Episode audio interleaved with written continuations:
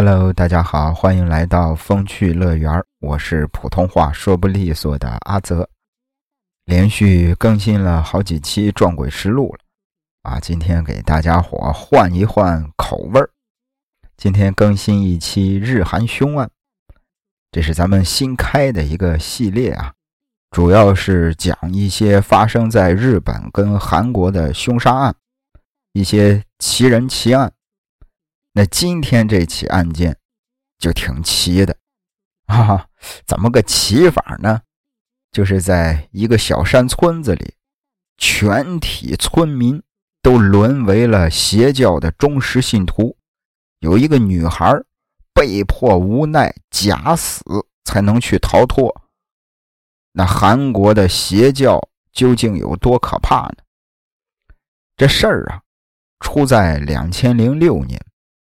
在韩国的京畿道，京畿道啊，再往北，马上就到了朝鲜了。在京畿道这儿，有一个女人走进了一家侦探事务所。这个女人对事务所里的侦探啊，就说说这个，她在准备结婚的时候啊，发生了一桩离奇的事件，想请侦探帮忙调查一下。要说这个侦探在当地其实也是小有名气，名叫张佑荣，弓长张，一个单立人儿这边一个佑，啊，光荣的荣，张佑荣。那这个女人呢，姓朴，朴女士，婚期临近，她就给这个亲朋好友发这个邀请函啊，于是就群发了一封电子邮件。让大家伙到时候都来参加自己的婚礼，结果发完之后，他想要不检查一遍吧，是吧？别再有这个亲朋好友漏发了，也不太好。结果在检查邮箱的时候，他发现了一件事儿，就是这些收件人当中有一个自己已经是去世了两年的好朋友，竟然也查看了他发送的邮件。这太奇怪了，因为这个邮件是群发的，所以说他也没有说一一的核对要发给谁，要不发给谁，全都发了。这个去世了两年的朋友也收到了这封邮件，而且还被人查看了。朴女士就觉得奇怪怎么回事闹鬼了？心说，要么就是这个朋友的家人查看了。于是朴女士就去询问这位朋友的家人，结果家人们也都说：“啊，谁也没登录过这个邮箱。”朴女士觉得不可思议，百思不得其解呀，会不会是邮箱设置了什么自动阅读之类的这种操作呢？如果是这样的话，其实勉强可以解释，但是朴女士心里边啊，总是觉得很不安。此时此刻，他脑子里冒出了一个大胆的想法：这个朋友其实压根儿就没死。那朴女士之所以这么想，是因为当年这位朋友的死亡过程其实就非常的蹊跷。那要说这个朋友是怎么死的呢？这个朋友啊，名叫甄姬，甄姬跟朴女士。俩人在大学期间就相识，毕业之后呢，又是分配到了同一家公司工作。多年的相处，两个人感情也是非常的深厚。但是好景不长，让朴女士没想到的是啊，甄姬在一次登山活动中意外坠亡了。而甄姬呢，啊，恰恰是这次登山活动的组织者。这起登山活动啊，自始至终都透着一股子古怪。首先，这个甄姬在登山之前，他整个人的这个精神状态啊，就非常的恍惚，给人感觉就是魂不守舍。那其次呢，是对于这个山的选择，要攀登的这座山。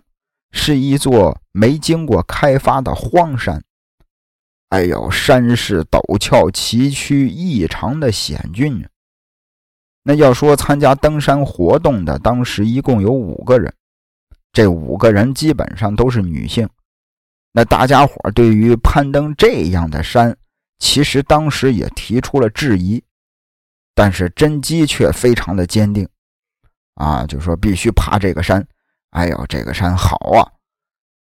那甄姬这么个坚持法，也并没有因为成员的这个质疑而动摇。这个甄姬身先士卒，第一个就往山上走。那对于甄姬的行为，当时大家其实是有些出乎意料的。但是，一看人家已经上去了，是吧？大家伙还是跟着甄姬一块往上爬。当时这五个人当中也有朴女士，朴女士当时是走在队伍的最后。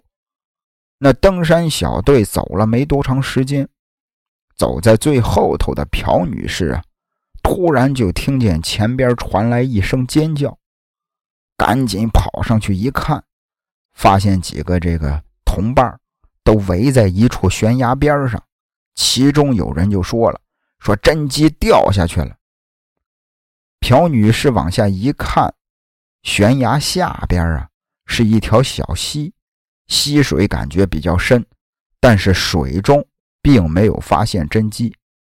于是大家伙赶紧下来到小溪边上寻找，也只找到了一颗牙和两截断掉的树枝。那也别废话了，赶紧报警吧。等警方和搜救队赶到之后，经过了几天几夜的搜索，也没有发现甄姬的尸体。随后的几个月当中，啊，警方使用了各种各样的方法进行搜救，但最终都没有见到甄姬。生不见人，死不见尸。最终，在两千零五年，甄姬被宣告死亡。那要说整个登山活动，其实现在来看疑点重重啊。朴女士始终觉得甄姬死的不是那么简单。这边侦探事务所的这位张佑荣听完朴女士的讲述之后，也是对这件事儿产生了兴趣了，啊，当即决定帮助朴女士调查。那张佑荣通过技术手段。还真查到了甄姬的 IP 地址，这个地址是在哪儿呢？地址就是在京畿道的一个网吧里。张有荣啊，老张同志多了个心眼儿，他没让这个朴女士直接去网吧里找，他是这个让朴女士啊再次给甄姬发邮件，这边呢自己偷偷的在网吧里安装了监控。邮件发出去之后，老张和朴女士就一直在电脑前头等着。那一直到了第二天凌晨两点多，他们发现邮件的这个状态啊，从未读变成了已读。哎呦，所有人都兴奋不已呀！通过技术手段锁定 IP 地址，发现地点仍然是京畿道的那家网吧。这说明什么呀？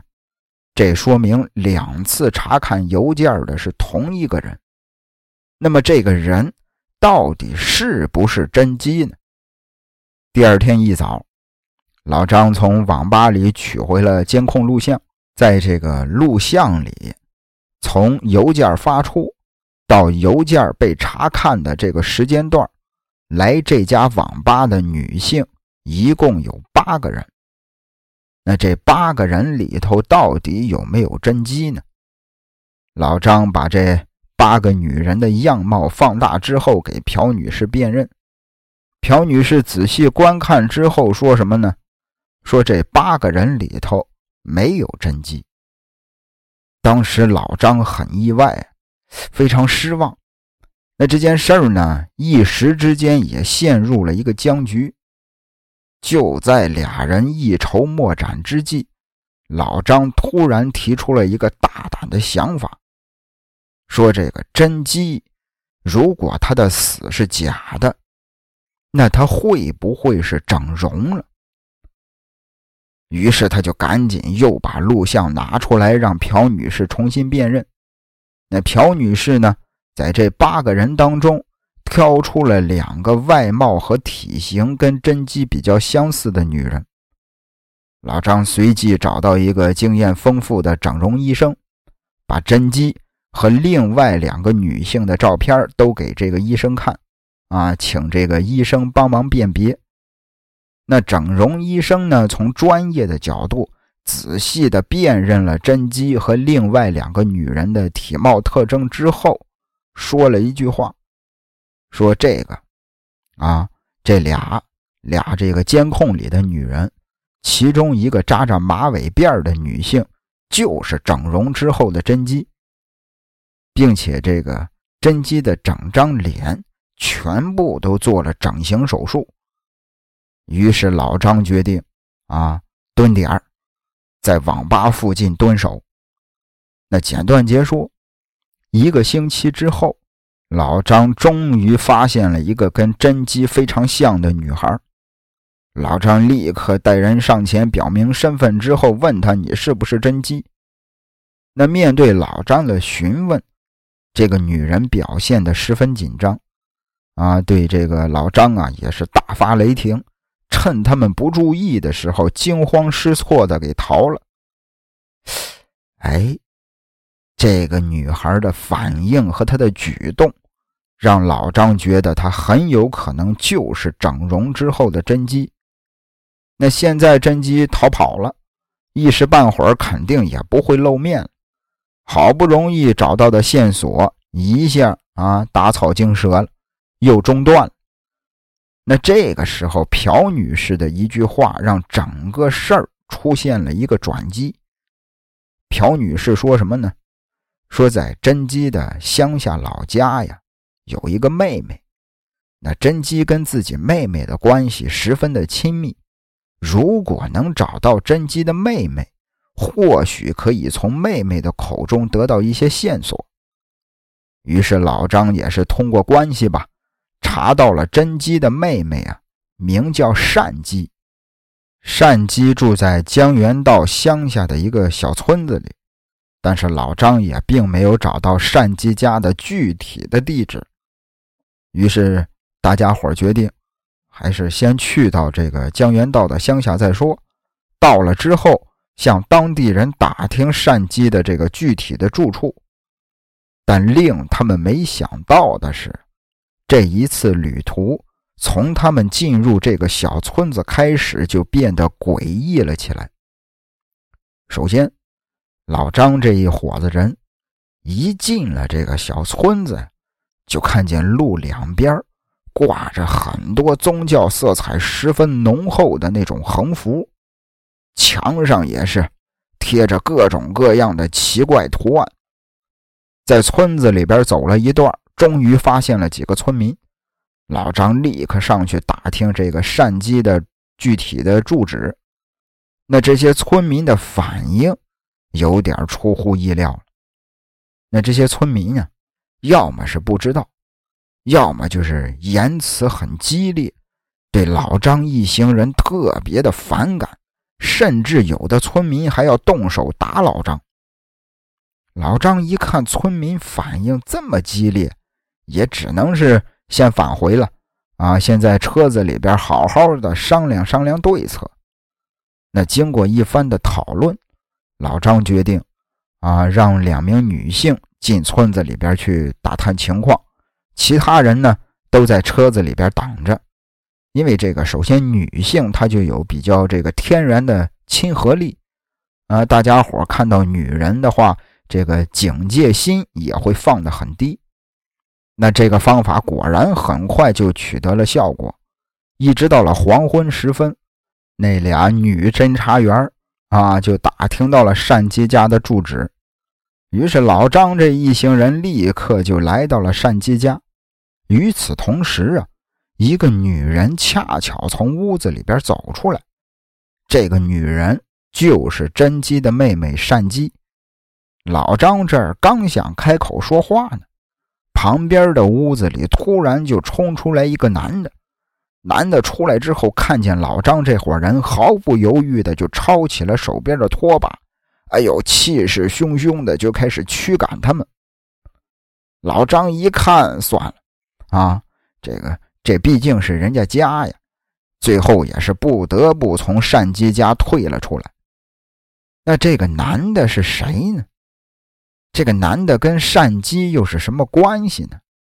为什么如此蛮横暴力呢？这个人，反正这些问题呀，也是一直围绕着老张在那儿转。他决定了，啊，晚上再去一次单姬家。当天晚上八点左右，啊，老张他们再次来到了单姬家的门前。他们还没进门呢，就听见这个屋子里头啊。传来了异常激烈的打骂声和叫喊声。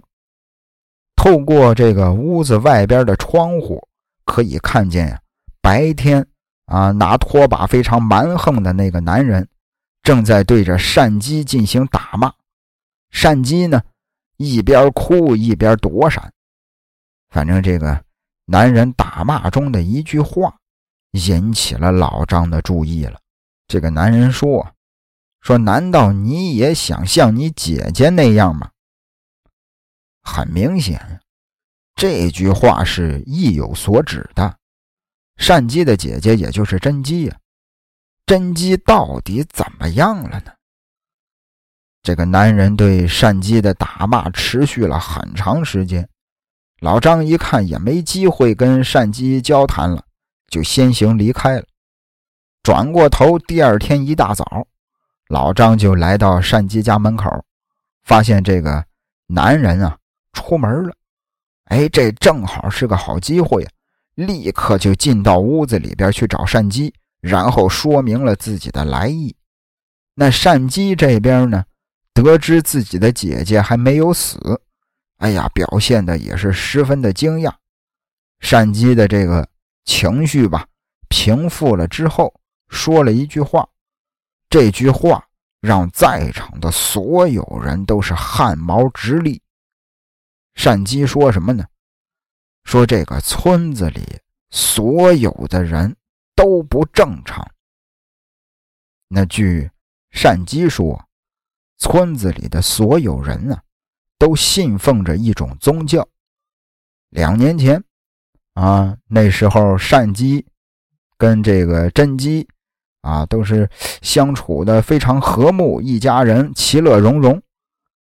直到有一天，一群穿着奇装异服的人来到了村子里，一切都发生了变化。先是这个单姬、甄姬这姐俩的父亲变得非常的暴躁，总是无缘无故的就对单姬和甄姬进行打骂。随后不久。啊，这个善姬的姐姐甄姬爬山的时候意外摔死了。老张当时其实还有很多疑问想要这个问善姬，但是善姬说自己的父亲要回来了，请他们离开。于是他们也只好先行离开。不过在离开之前，老张跟善姬约定好了，第二天早上九点再次见面。那。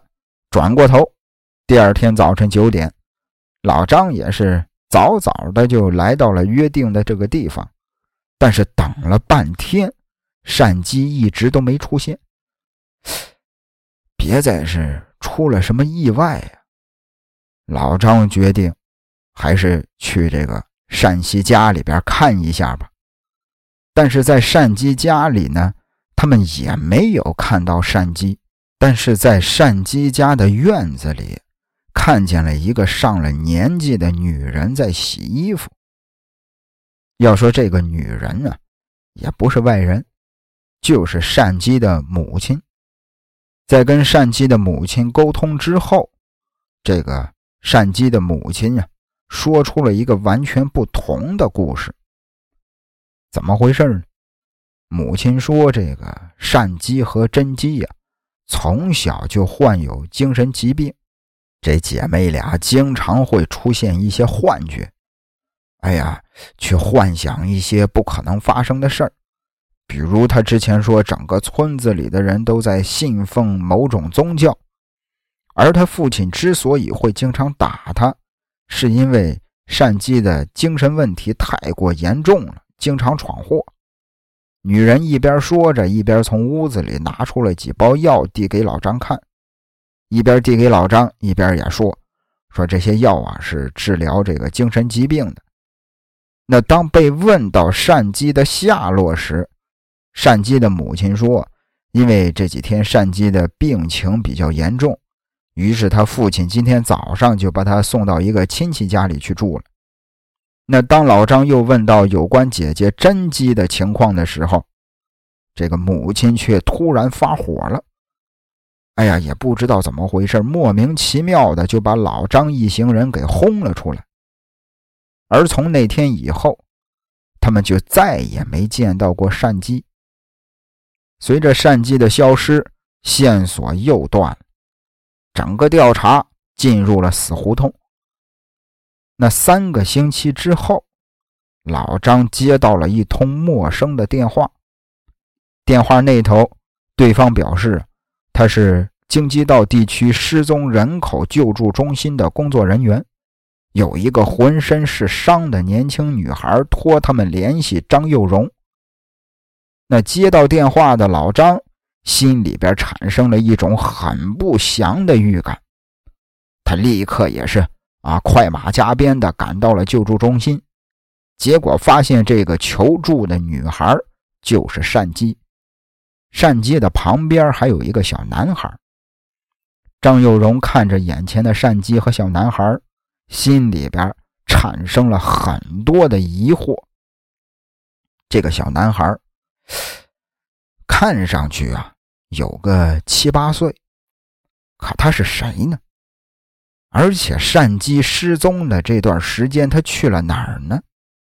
怎么突然会变成眼前这副模样？在救助中心里，善姬告诉了老张他消失过程的整个的始末。单姬说，他其实并没有被父亲送到亲戚家里，而是被送到了一个修道院。这个修道院跟一般的普通的修道院还不太一样，里边啊都是啊穿着各种奇装异服的人。不仅如此，他们还喊着一些口号。那单姬到了那儿之后呢，也被安排着跟着他们一块喊口号。如果不喊，那就是挨一顿毒打。单姬在里边喊了整整两个星期的口号。也就是在这段时间里，他认识了旁边这个名叫盛宇的小男孩。盛宇跟善姬俩人相互做着伴一直到了第三个星期，善姬呢突然被关进了一间房子里，紧接着有两个男人进到房子里，就开始疯狂的打善姬，整个殴打断断续续的持续了一个星期，就在。第三个星期的最后一天，其中一个打单姬的男人呢，一边殴打单姬，一边就说了：“说这是整个仪式的最后一步了。”这句话说完，单姬浑身冒了很多的鸡皮疙瘩，心里边隐约感觉呀，这事儿不简单。于是当天晚上。单姬趁着大家伙都睡着了，找准时机，带着圣宇翻过修道院的围墙逃了出来。但是他们很快就被发现了，啊，几个男人在他们身后紧紧的就追了上来。单姬带着圣宇费尽周折才摆脱了几个男人的追赶，然后就逃进了江原道的这家救助中心。听完单姬的这些经历。老张心说：“这这他妈哪是修道院，这就是个邪教啊！”就赶紧的又问善姬关于这个邪教的一些信息，但是善姬呢，也就知道这么多啊，也不知道关于修道院更多的信息了。但可以肯定的是，这个修道院和善姬村子里边的那些宗教有着千丝万缕的关系。老张把圣宇啊那个小男孩安排到一个同事家里暂时保护起来，同时又把善姬送到了医院里去治疗。那看这边盛宇，小男孩来到同事家里以后啊，就开始变得局促不安，而且呢，也是一直在墙角站着，也不敢坐下。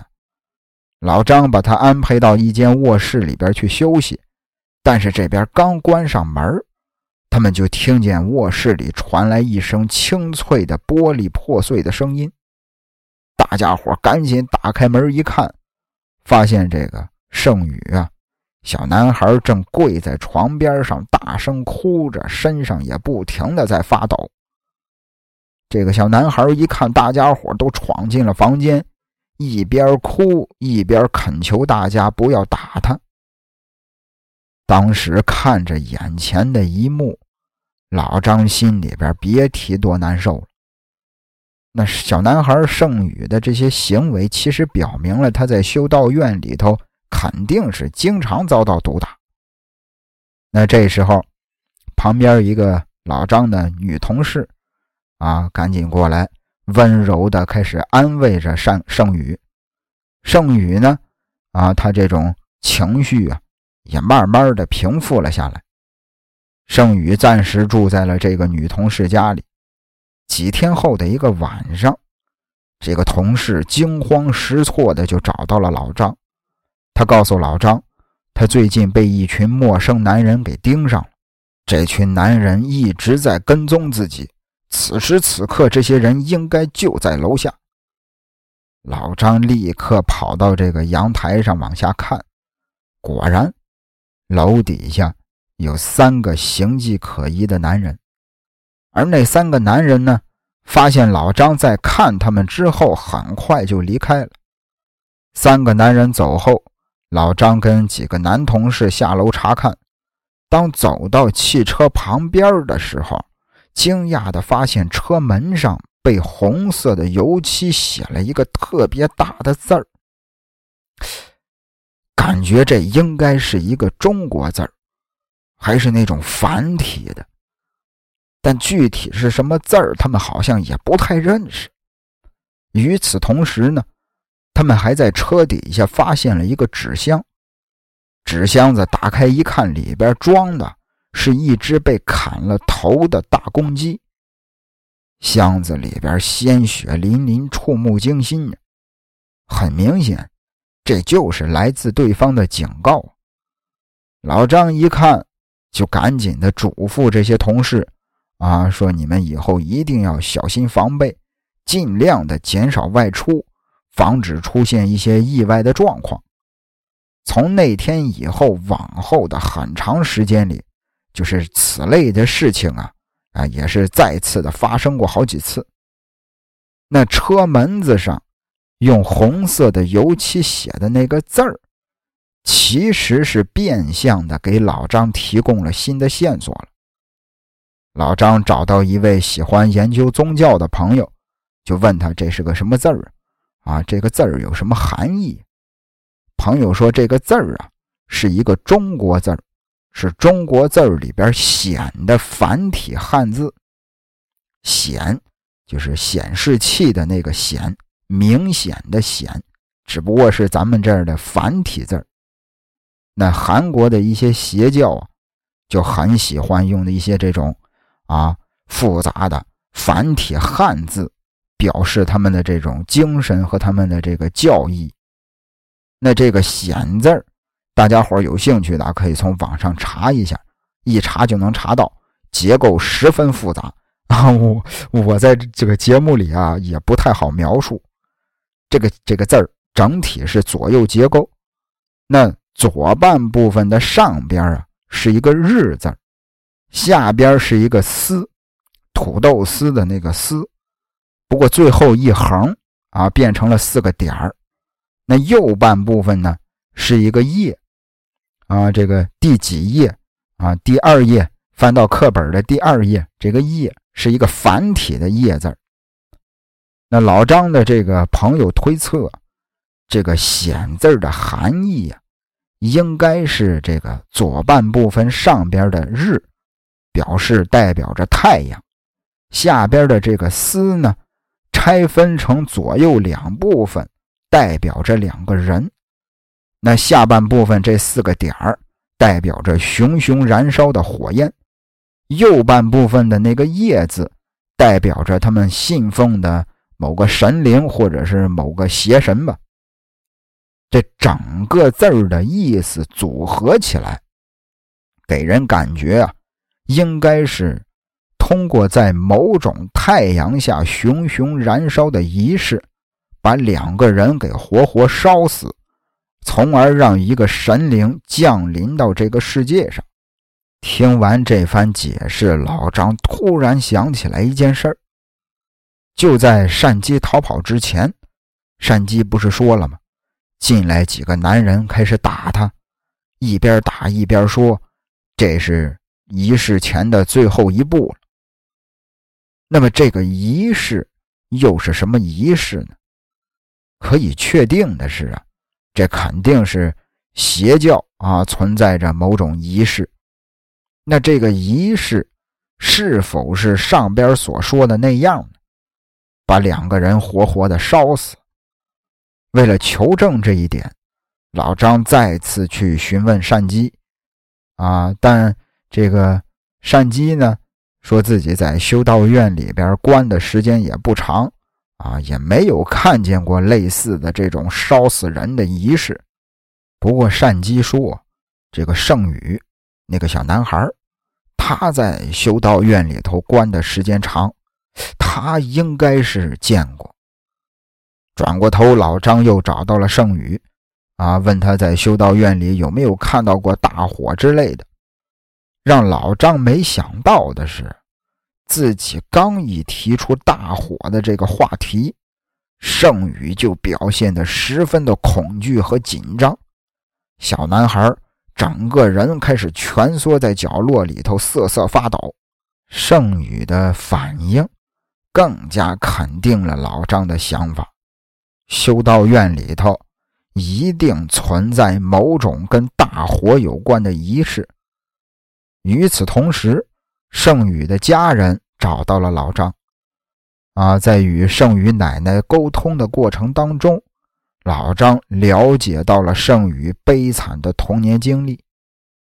要说这个盛宇的母亲，他的妈妈就是邪教的一员，但是对于这件事儿呢，盛宇的爸爸并不知情。盛宇的这个父母在结婚之后。啊，在这个盛宇母亲的影响之下，盛宇的父亲被迫加入了邪教。俩人结婚之后，生下了一对龙凤胎。盛宇是哥哥，盛宇其实还有一个妹妹叫盛珍。就在盛宇四岁的时候，家里突然就着火了，火势特别的大。盛宇和盛珍被困在了烈火之中。盛宇的爸爸。拼尽了全力从火海里救出了盛宇。等回过头再冲进火海想救女儿盛珍的时候，火势已经是失控了。如此这般，盛宇的父亲跟盛宇的妹妹盛珍，在这次火灾当中永远的失去了生命。那至于这场火灾的起火原因呀，警方也是始终都没查出来。但令人不解的是什么呢？这场火灾里呀，从两个小孩被困在大火之中，到盛宇父亲因为救孩子葬身火海，盛宇的母亲自始至终都没有出现过。在消防人员把大火扑灭之后，盛宇的母亲才心急如焚地赶回家。那这边。火灾结束了，盛宇的父亲跟妹妹也都死了。那举行葬礼吧。葬礼之后，盛宇的母亲就带着盛宇回了娘家。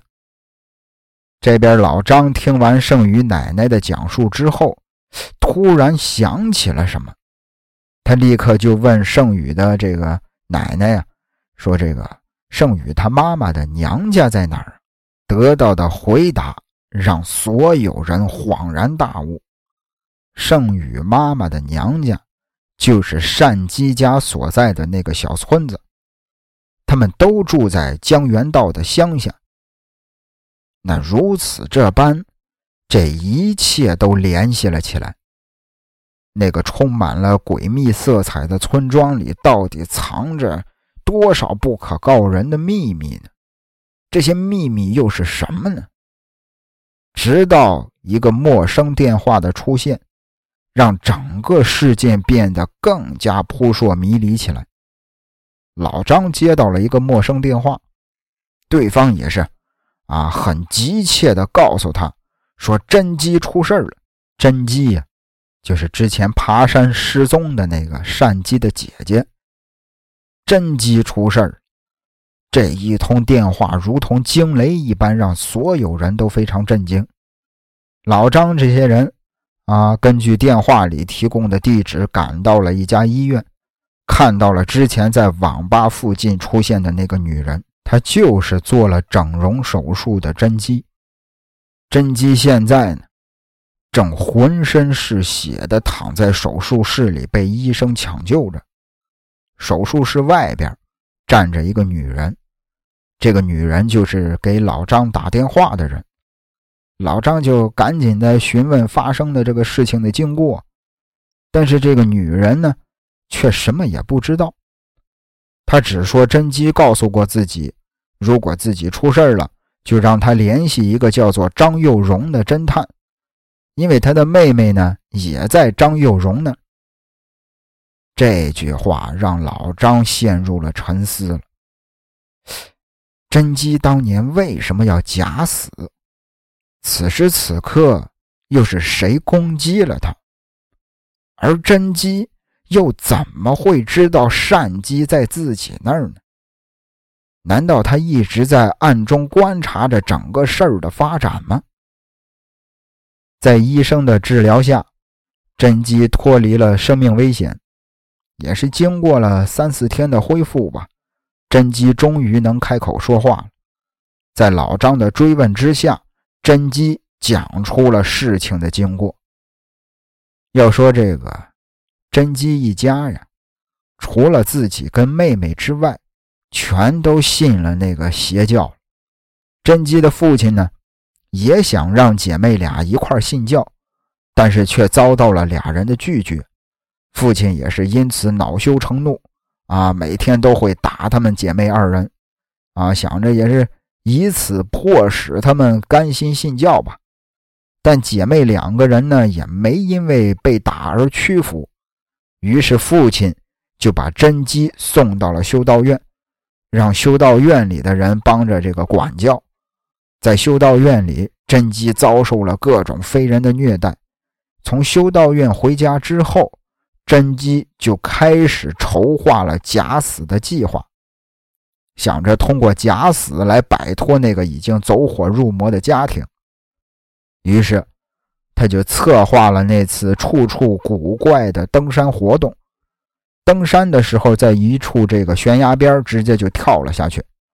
为了让人们相信他真的死了，他在现场用石头砸下了自己的两颗牙。从山里回来之后，他用全部的积蓄给整张脸做了整容手术。整容之后，感觉这个自己的样子啊，完全是另一个人。因为妹妹还在家里受父亲的虐待，他一直在暗中观察善姬。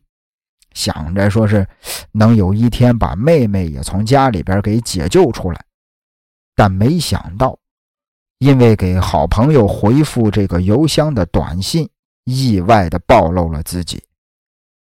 他的身份被老张发现之后，邪教分子也再次盯上了他。他们再次找到了甄姬，啊，上来对甄姬就是一顿毒打。刚要把他带走的时候。甄姬的朋友及时赶到，也报了警，这才救下了甄姬。那知道事情的真相之后，老张心说：“咱也别废话了，啊，这个还是找警察吧。”赶紧的，老张也报了警。警方很快就找到了那家修道院，不过这个修道院似乎也是提前收到了风声，早就逃之夭夭了。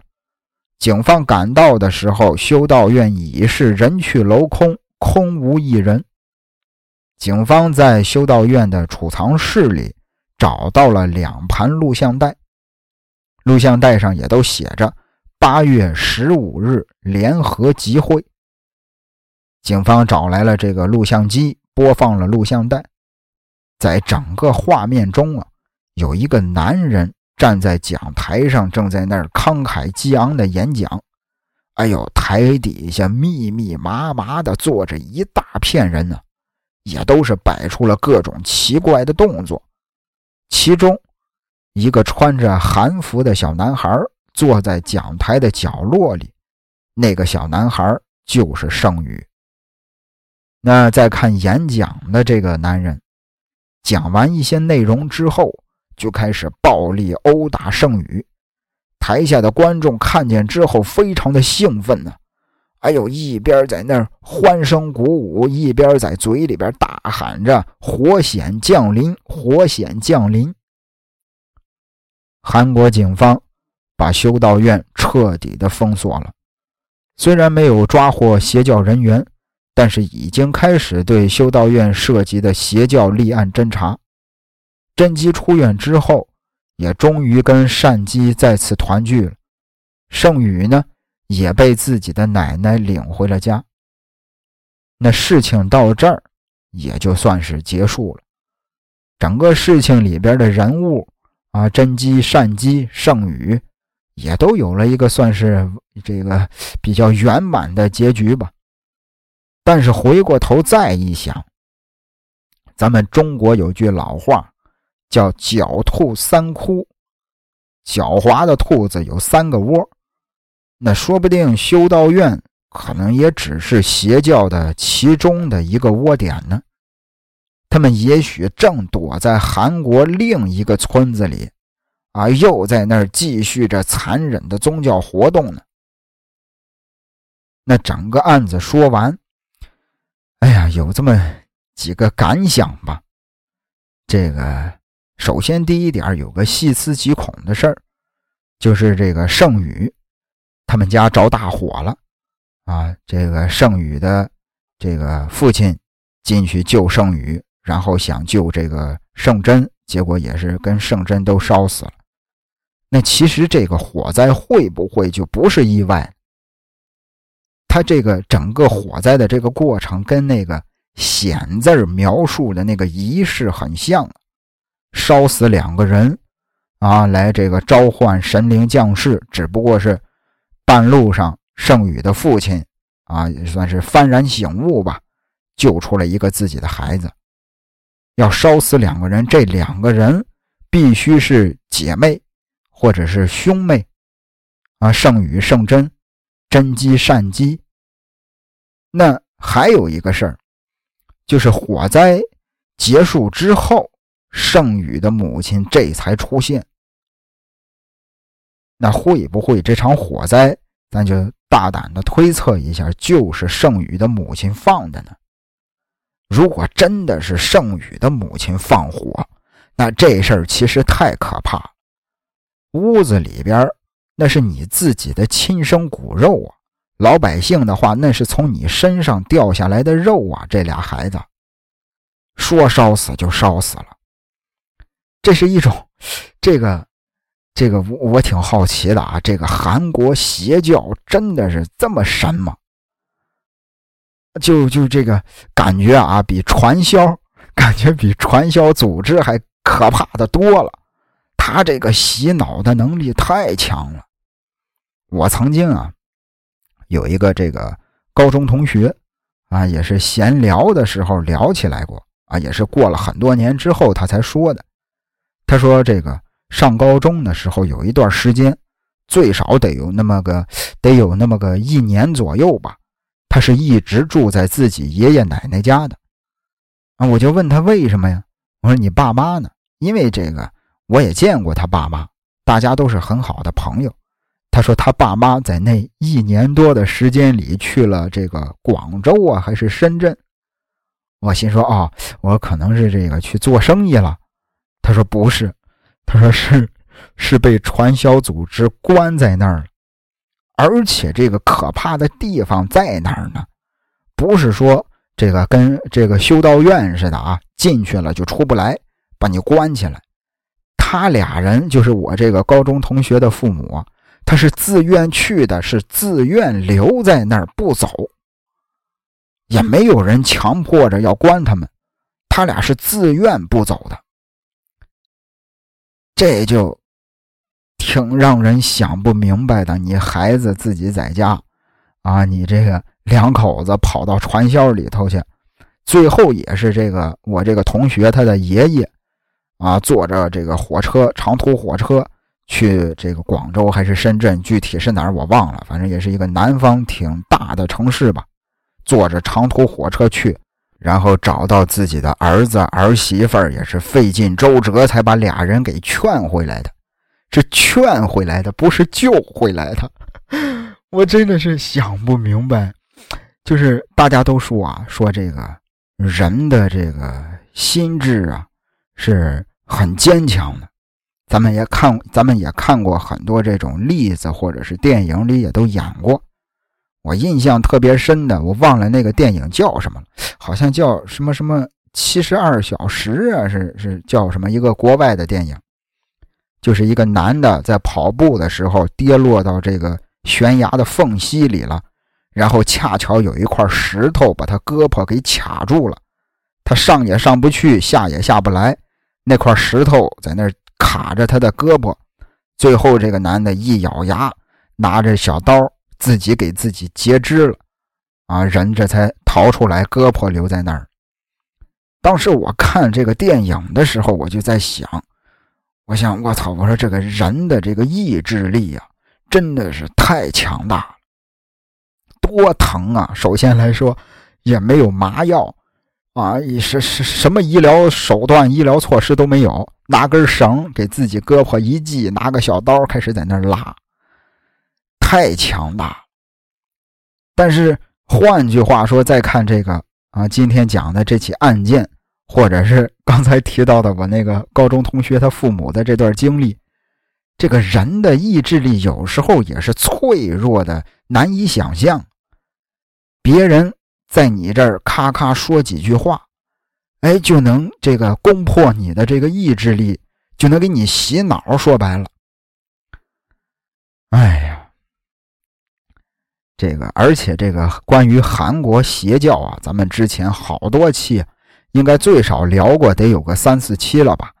啊，韩国邪教大乱谈是吧？也聊过这个，呃，梨泰院，也聊过世越号，大家感兴趣的可以回去听一下。韩国的这个邪教组织啊，也是不简单，背后这些这种权权钱交易啊。各种这个交易啊，也是千丝万缕的联系吧，已经说是时至今日啊，我觉得很难根除了。那聊到这儿，这期节目也就结束了。如果大家伙喜欢这个阿泽的故事啊，可以帮我这个给节目点个赞，或者是把咱们的这个节目分享出去，分享出去。今天这个嘴又瓢了啊。怎么回事呢？其实我今天录这个节目的时候啊，我就很不舒服，因为这个今天中午吃饭的时候，今天今天中午吃饭的时候不小心咬到舌头了，哎呦，疼的个我呀！现在录节目，这个嘴里边舌头还不是很得劲儿，大家伙多多担待吧。如果大家伙喜欢这个阿泽的故事，可以帮我分享一下嘛。啊，让更多的人能够听到咱们这个，呃，这个这个有意思的节目啊，各种奇闻趣事儿，各种这个灵异事件。感谢您的收听，咱们下期再会。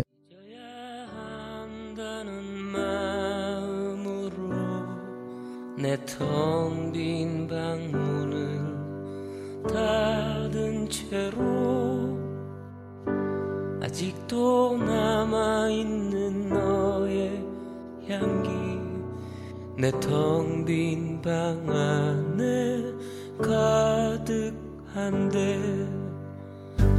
이렇게 홀로 누워 천정을 보니 눈앞에 글썽이는 너